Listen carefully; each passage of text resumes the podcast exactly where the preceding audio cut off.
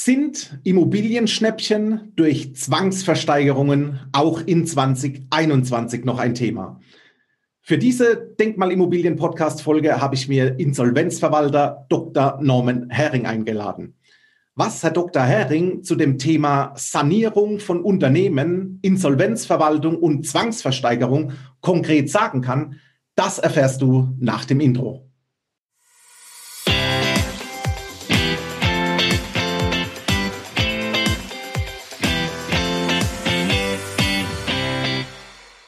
Hallo und herzlich willkommen zum Denkmalimmobilien Podcast. Mein Name ist Marcel Keller und ich freue mich heute wieder, denn es ist eine Interviewfolge. Zu Gast heute, wie vor dem Intro angedeutet, Insolvenzverwalter aus Heidelberg von der Kanzlei Tiefenbacher, Dr. Norman Herring. Hallo, Herr Dr. Herring. Hallo, Herr Keller. Grüße Sie, Herr Dr. Herring. Ich freue mich, dass Sie zu Gast in meinem Podcast sind und vor allem, dass wir endlich mal das Thema angehen, Sanierung, Strukturierung und auch Zwangsversteigerung von Immobilien, weil genau dieses Thema beschäftigt viele Investoren bereits seit diesem Jahr 2020 im März. Ich wurde sofort gefragt, gibt es die Option, in Zwangsversteigerungen Schnäppchen zu machen? Das wird ein Thema sein, denn Ihr Fachgebiet ist es, Sie sind Fachanwalt für Insolvenzrecht. Und deswegen möchte ich zu Beginn das Mikro an Sie geben, Herr Dr. Herring, und einfach mal sagen, feuerfrei, wer sind Sie? Sagen Sie mal gerne einen Satz zu sich, damit die Podcast-Zuhörer Sie gut kennen. Ja, vielen Dank. Die Freude ist ganz auf meiner Seite, hier sein zu dürfen und, und auch mal außerhalb der Fachpublikationen zu reden über ein Thema aus der Praxis. Ich bin Fachanwalt für Insolvenzrecht, hauptsächlich im Sanierungs- und Restrukturierungsmarkt unterwegs, aber auch in der Insolvenzverwaltung. Das heißt, äh, ich berate vor der Krise, in der Krise und auch nach der Krise. Und parallel dazu äh, bin ich Lehrbeauftragter an der DHBW in Karlsruhe und äh, promoviert habe ich berufsbegleitend äh, in einem insolvenzrechtlichen Thema und ähm, decke damit sowohl die praktische als auch die wissenschaftliche Seite komplett ab und freue mich jetzt auf Ihre Fragen, Herr Keller. Ja, prima. Dann eröffne ich gleich mal so, Herr Dr. Herring. Eigentlich will man ja mit einem Insolvenzrechtler nichts zu tun haben, oder? Ja, Sie haben vollkommen recht. Ich wollte das jetzt in meinem Intro nicht so ansprechen. Ja. Aber ja, die Leute wollen äh, eher nicht mit mir zu tun haben. Andererseits hat es sich äh, mittlerweile so herausgestellt, dass die Leute erkannt haben, dass je früher man mit einem Insolvenzrechtler zu tun hat, umso besser kann man eine Insolvenz auch abwenden einfach. Und ähm, das hat sich im Vergleich zu früher verändert. Ja, ich sammle in der klassischen Sprache, so von mir als in Anführungszeichen Laie, eine, eine Insolvenz bedeutet ja, dass ein Schuldner seinen Zahlungsverpflichtungen, die er irgendwann mal eingeht, kurzum, ich sag mal, seine Schulden gegenüber dem Gläubiger, also dem Gläubiger in dem Sinn demjenigen, der ihm das Geld leiht, dass er dieses Geld einfach seine Schulden nicht zurückzahlen kann. So verstehe ich eine Insolvenz. Ist es richtig? Ja, das ist äh, im Endeffekt genau richtig ausgedrückt. Wir in unserer juristischen Fachsprache, da nennen wir das, wir haben zwei Insolvenzgründe, einmal die Überschuldung und einmal die Zahlungsunfähigkeit. Die Überschuldung greift nur bei juristischen Personen und das ist vereinfacht ausgedrückt.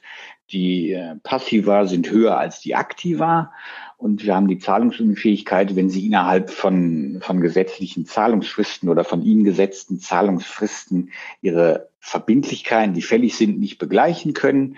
Mhm. Ähm, dann sind sie zahlungsunfähig und beides ist ein Insolvenzgrund, wobei wir jetzt in der Corona-Pandemie da Besonderheiten haben. Die Bundesregierung hat ja gerade diese Insolvenzgründe ausgesetzt.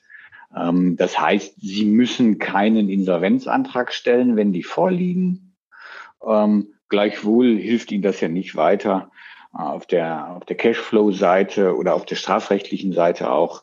Da sind Sie weiterhin verantwortlich, aber Sie müssen im Moment keinen Insolvenzantrag stellen. Ja, da, da gehen wir gleich nochmal spezifisch drauf gerne ein.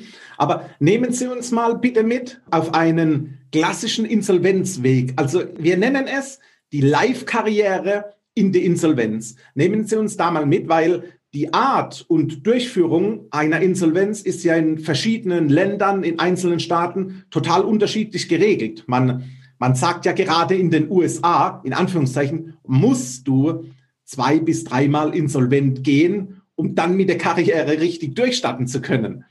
Oder habe ich gelesen, auch in Frankreich ist das Ziel der Abwicklung einer Insolvenz eher den Erhalt von Arbeitsplätzen zu ermöglichen.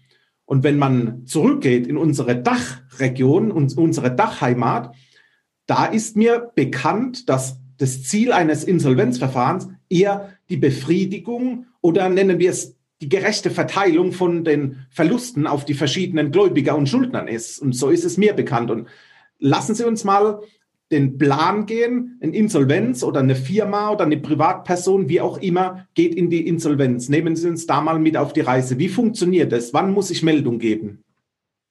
Ja, Sie haben da einen guten, guten Punkt angesprochen, vielleicht so als Headline Sanierungskultur. Ja. Ähm, wir haben in den verschiedenen Ländern einen verschiedenen Ansatz von Sanierungskultur. In Amerika Chapter 11, ähm, da muss man, glaube ich, als Unternehmer mal gescheitert sein, damit man als erfolgreicher Unternehmer angesehen wird. Mhm. Hier in Deutschland hat es immer noch so einen Makel, aber gleichwohl gibt es verschiedene Ansätze in, in Deutschland, sich zu sanieren oder zu restrukturieren. Die Insolvenz ist einer davon. Die klassische Insolvenz ist, ähm, dass ein Insolvenzantrag gestellt wird sowohl vom Schuldner selbst oder vom Gläubiger.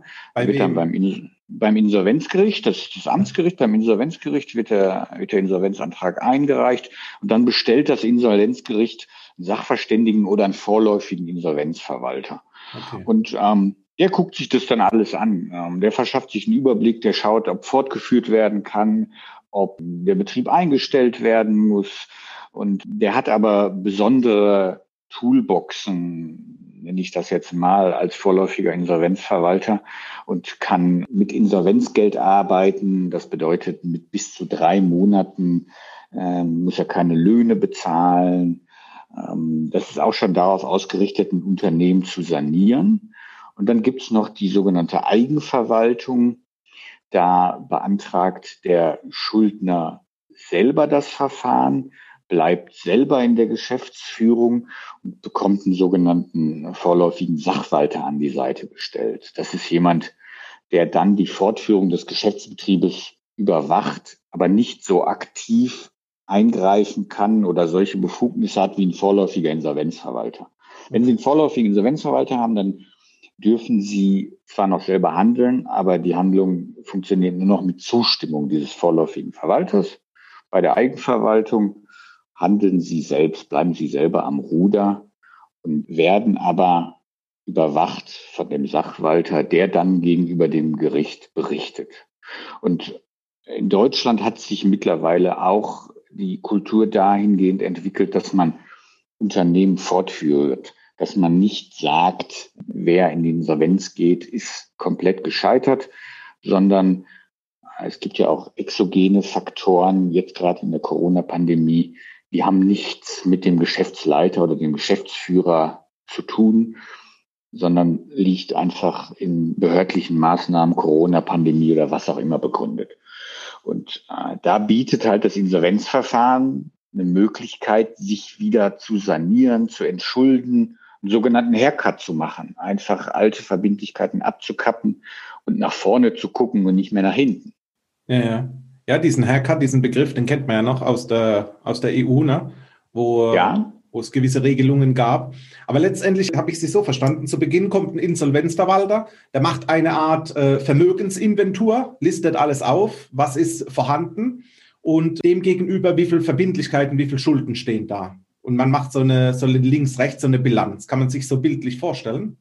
Ja, genau. Der, der Sachverständige oder vorläufige Verwalter guckt sich einfach an, ob diese Insolvenzgründe auch vorliegen. Und die liegen genau dann vor, wie Sie es gerade geschildert haben, entweder Überschuldung, passiver höher als aktiver oder Zahlungsunfähigkeit. Ich kann einfach meine fälligen Rechnungen nicht mehr begleichen. Und das stellt der fest, schreibt ein Gutachten fürs Gericht ja. und dann wird das Verfahren eröffnet oder nicht eröffnet.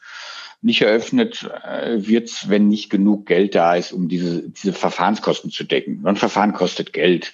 Ja, Gerichtskosten, der Verwalter kostet Geld.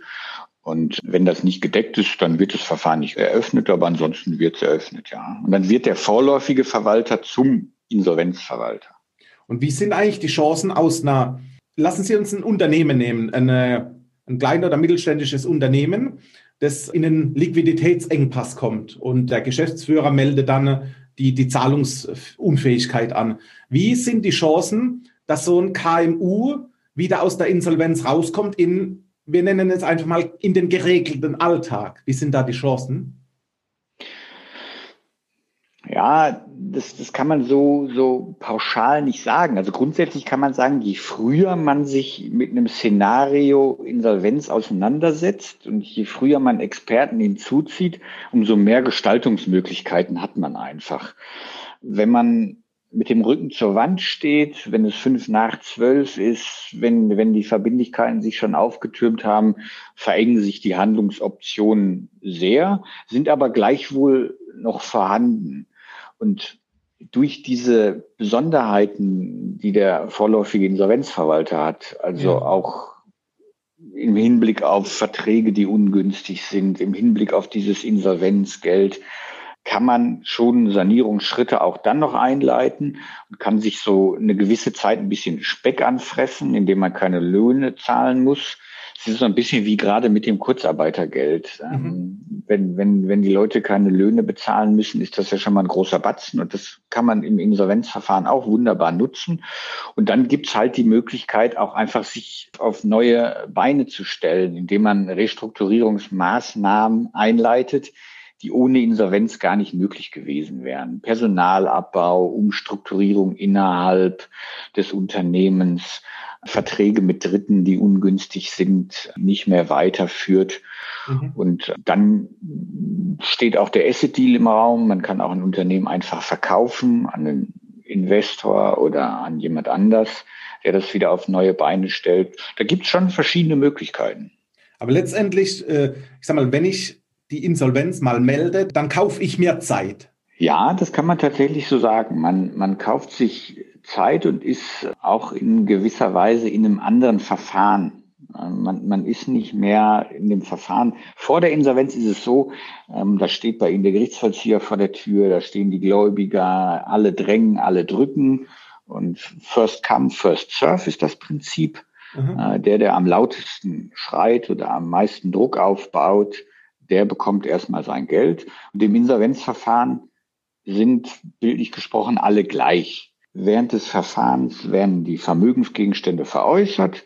Das Geld wird alles eingesammelt vom Insolvenzverwalter und am Ende wird es gleichmäßig verteilt an alle Gläubiger. Eine Besonderheit ist noch, wenn wir jetzt schon bei Immobilien auch sind, wenn man, wenn man gesichert ist, wenn eine Bank eine Grundschuld an einer Immobilie hat, dann wird die nicht auf die normale Verteilung verwiesen, sondern wird vorab befriedigt. Also jeder okay. Gläubiger, der gesichert ist, bekommt vorab Geld. Sie haben ein Thema angesprochen, denn das Thema Asset Deal. Ich gehe komplett in den Unternehmensverkauf.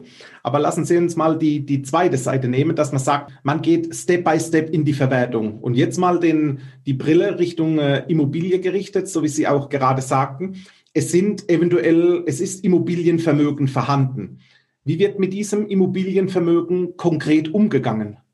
Ja, grundsätzlich unterfällt das Immobilienvermögen der Insolvenzmasse und ich finde dann als Insolvenzverwalter äh, eine Immobilie vor, die sich entweder schon in der Zwangsversteigerung befindet, weil ein Grundpfandgläubiger, etwa eine Bank, schon die Versteigerung vor der Insolvenz beantragt hat, oder aber ich finde eine Immobilie vor, wo noch kein Zwangsversteigerungsverfahren läuft, und dann wird diese Immobilie bewertet durch einen Sachverständigen, der von mir beauftragt ist. Und dann gehe ich als Insolvenzverwalter in Abstimmung mit Grundpfandgläubigern in die Verwertung dieser Immobilie auf dem freien Markt. Das ist interessant, Herr Dr. Herring, mit diesem Sachverständiger. Und dieser Preis auf Euro-Ebene, die dieser Sachverständiger an den Markt ruft, wird auch so aktiv in die Bewerbung der Immobilie am Markt gegangen. Genau, also wir, wir ermitteln quasi einen Verkehrswert Und dann schauen wir, was, was bietet der Markt. Also im Moment ist der Markt auch so, dass deutlich über Verkehrswert einfach verkauft wird. Und mhm. dieser, dieser Sachverständige nur ein Anhaltspunkt ist. Das ist ja nicht Wein und Wasser, sondern es ist ein Anhaltspunkt für den Verkauf einfach. Okay, weil ich kenne es so noch, auch von vielen Investoren, dass diese sagen, ah, so ein Schnäppchen auf der Zwangsversteigerung, das würde mir schon Spaß machen. Und gibt es den Markt tatsächlich noch, den Schnäppchenmarkt? Also ich bin da, bin da sehr zwiegespalten. Das, das Einzige, was ja bei einer Zwangsversteigerung Sinn machen kann, ist ja diese Aussicht auf ein Schnäppchen. Und ich habe das, hab das Gefühl, dass das immer noch so in den Köpfen der Leute drin ist, dass man in der Zwangsversteigerung ein Schnäppchen macht. Aber in der Praxis erlebe ich das nicht mehr. Ich erlebe das schon länger nicht mehr. Und gerade in der jetzigen Zeit erlebe ich es überhaupt nicht mehr. An was liegt das? Was vermuten Sie dahinter? An den steigenden Immobilienpreisen oder fehlt einfach die Nachfrage, geht man gar nicht erst auf äh, Zwangsversteigerungen mehr, weil man weiß, es ist eh nichts mehr zu holen? Also ich denke, dass sich das professionalisiert hat in den Zwangsversteigerungen und dass dieses, dieses Schnäppchen, also wenn man denkt, man, man erwirbt da irgendein Schmuckkästchen und keiner weiß davon und, und äh, kann da quasi was Billiges schießen, das, das gibt's gar nicht mehr. Die Zwangsversteigerung steht neben dem Verkauf aber die Risiken sind in meinen Augen höher als die Chancen. Also Sie okay. haben immer wieder in der, in der Zwangsversteigerung, wenn Sie ein Grundstück kaufen von einem Verkäufer, dann haben Sie vorher die Möglichkeit, sich das Objekt von innen anzuschauen. Sie haben die Möglichkeit, sämtliche Unterlagen zu sichten. Sie können in Ruhe nachdenken. All das haben Sie in der Zwangsversteigerung nicht. Das heißt, Sie haben die Katze im Sack.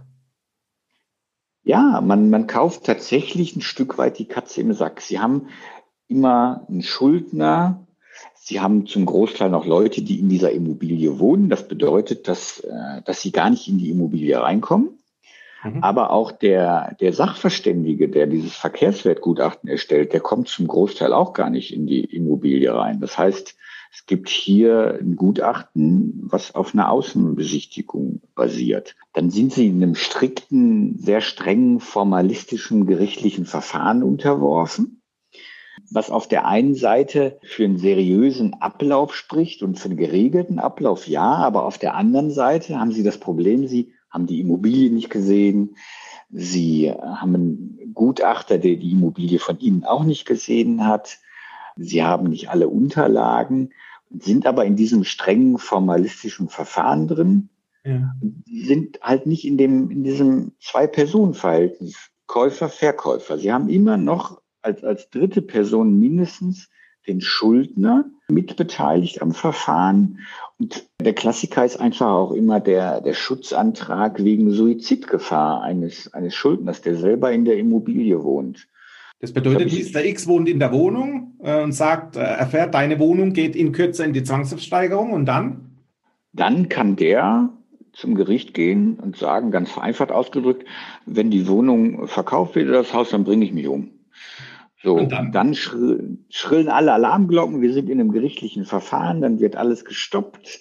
Es wird ein Gutachter, ein Sachverständiger jetzt eingesetzt, um die Suizidgefahr einzuschätzen und nicht mehr die Immobilie. Aber erstmal ruht das ganze Verfahren.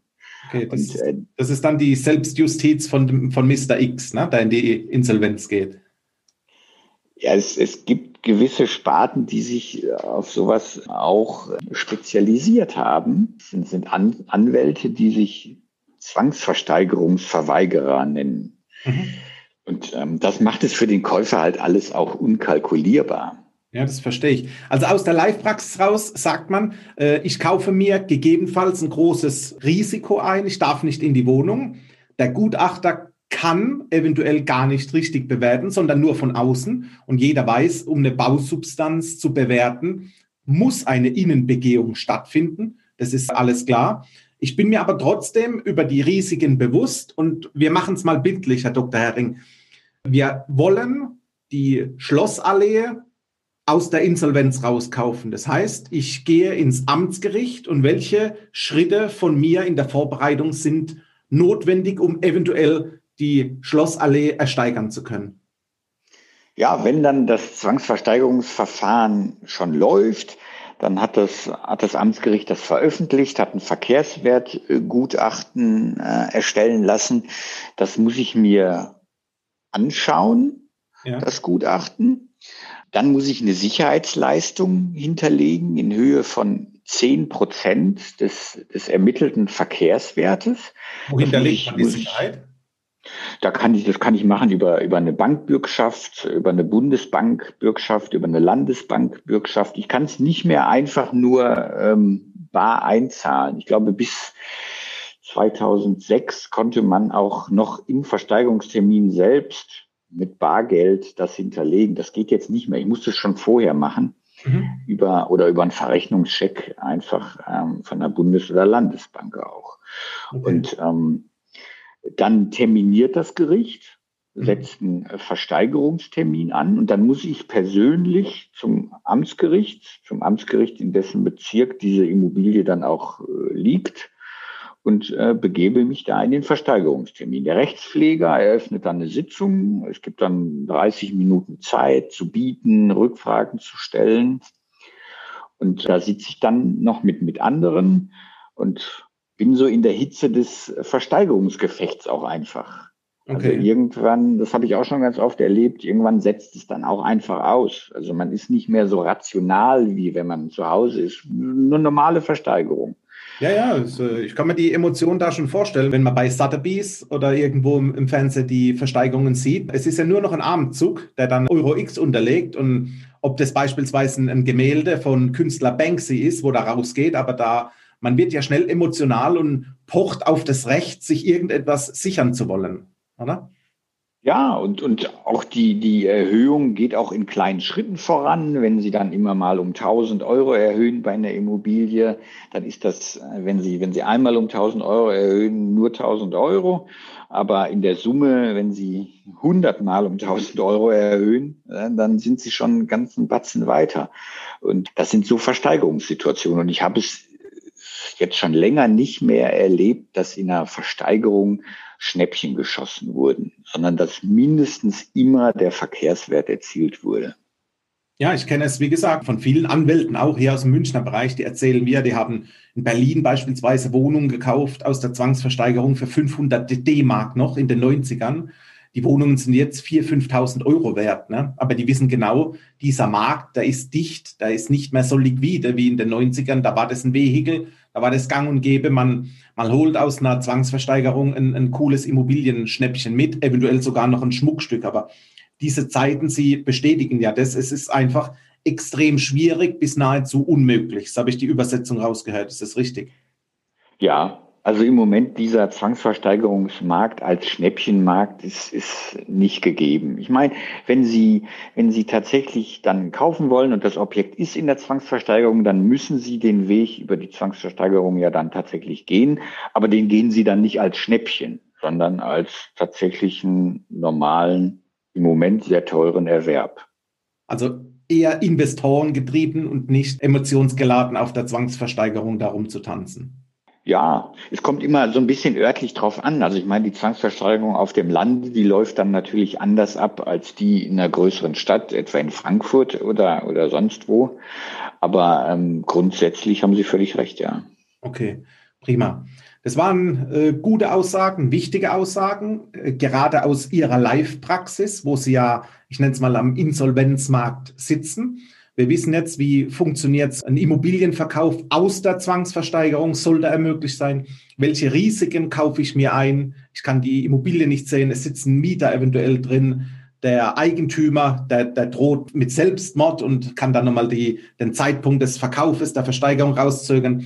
Das sind interessante Sachen, interessante Dinge, Informationen für die Zuhörer, die in der Regel gar nicht äh, so bekannt sind. Und deswegen danke an Sie, Herr Dr. Höring, für die Tipps rund um das Thema Zwangsversteigerung auf Immobilienebene. Jetzt ist trotzdem eins noch wichtig zu wissen für die Zuhörer da draußen. Wie kann man Sie erreichen, Herr Dr. Herring, und wo sind Sie, ich sage mal so, absoluter Profi und wo ist Ihre Spielwiese? Wie kann man Ihr Wissen anzapfen und nutzen? Ja, vielen Dank. Also mein, meine Spielwiese ist, ist die äh, Sanierung und Restrukturierung und Insolvenz. Also Krise. Krise können wir, Krise haben wir immer gemacht und äh, Krise machen wir weiter. Und bin Partner bei der Kanzlei Tiefenbacher in Heidelberg, aber wir sind deutschlandweit unterwegs zu erreichen über das Internet Tiefenbacher Rechtsanwälte oder einfach per E-Mail hering mit ae.tiefenbacher.de. Ja, ich werde auch Ihre Kontaktdaten in den Show Notes verlinken. Und äh, Helmut Schmidt sagt ja mal, in der Krise beweist sich der Charakter. Und ich denke, in dieser Situation sind Sie tagtäglich, dass Sie speziell mit Unternehmern, Geschäftsführern reden und man lernt viele Charaktereigenschaften kennen. Wir beide, Dr. Herring, haben uns über LinkedIn kennengelernt und führen jetzt das Interview. Wir haben zu Beginn bereits zwei, dreimal telefoniert, Zoom-Call gemacht, dass man sich gesehen hat. Und ich sage mal, unsere Empathie, unser Charakter, die, die spiegeln sich gegenseitig. Wir verstehen uns gut, so nehme ich es einfach vorweg. Und deswegen auch einen herzlichen Dank an Sie für Ihr Wissen, für die Zuhörer und danke, dass Sie an dem Podcast Talk mitgemacht haben. Ich habe zu danken. Vielen Dank. Prima. Soweit, so gut für heute. Ich werde die Kontaktdaten von Herrn Dr. Hering in den Show Notes verlinken, so dass du zu jeder Zeit die Möglichkeit hast, den Kontakt zu Herrn Dr. Hering zu suchen. In den Show Notes findest du ebenfalls meine Kontaktdaten unter marcelkeller.com. Gerne verlinke ich dich auch direkt mit Herrn Dr. Hering. Und so kannst du gezielt eins sicher sein. Du weißt jetzt, wie kommt man an Immobilien aus der Zwangsversteigerung ran? Macht es überhaupt Sinn, aus einer Zwangsversteigerung kaufen? Oder gehe ich direkt in den Neubau, in den Bestand oder speziell für Unternehmer, Führungskräfte und Manager auch das Thema Denkmalimmobilien an? Für heute sind wir raus und ich sage herzlichen Dank für deine Zeit und bis bald.